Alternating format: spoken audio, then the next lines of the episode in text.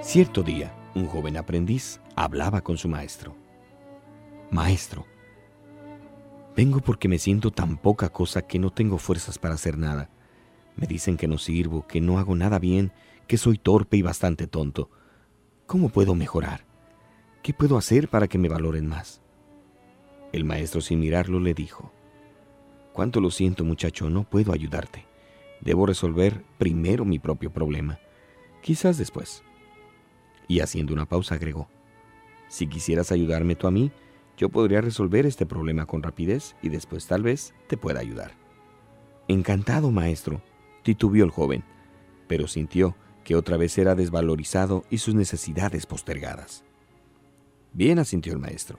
Se quitó un anillo que llevaba en el dedo pequeño y dándoselo al muchacho agregó, Toma el caballo que está ahí afuera y cabalga hasta mercado. Debo vender este anillo porque tengo que pagar una deuda. Es necesario que obtengas por él la mayor suma posible, pero no aceptes menos de una moneda de oro. Ve y regresa con esa moneda lo más pronto que puedas. El joven tomó el anillo y partió. Apenas llegó, empezó a ofrecer el anillo a los mercaderes. Estos lo miraban con alguno interés, hasta que el joven decía lo que pretendía por el anillo. Cuando el joven mencionaba la moneda de oro, algunos reían, otros le daban vuelta la cara y solo un viejecito fue tan amable como para tomarse la molestia de explicarle que una moneda de oro era muy valiosa para entregar a cambio de un anillo. En afán de ayudar, alguien le ofreció una moneda de plata y un cacharro de cobre, pero el joven tenía instrucciones de no aceptar menos de una moneda de oro y rechazó la oferta. Después de ofrecer su joya a más de 100 personas que se cruzaban en el mercado, abatido por su fracaso, montó su caballo y regresó cuanto hubiese deseado el joven tener el mismo esa moneda de oro. Podría entonces habérsela entregado el mismo al maestro para liberarlo de su preocupación y recibir entonces su consejo y ayuda. Entró en la habitación. Maestro, dijo, lo siento, no se puede conseguir lo que me pediste. Quizás pudiera conseguir dos o tres monedas de plata, pero no creo que yo pueda engañar a nadie respecto del verdadero valor del anillo. Qué importante lo que dijiste, joven amigo, contestó sonriente el maestro.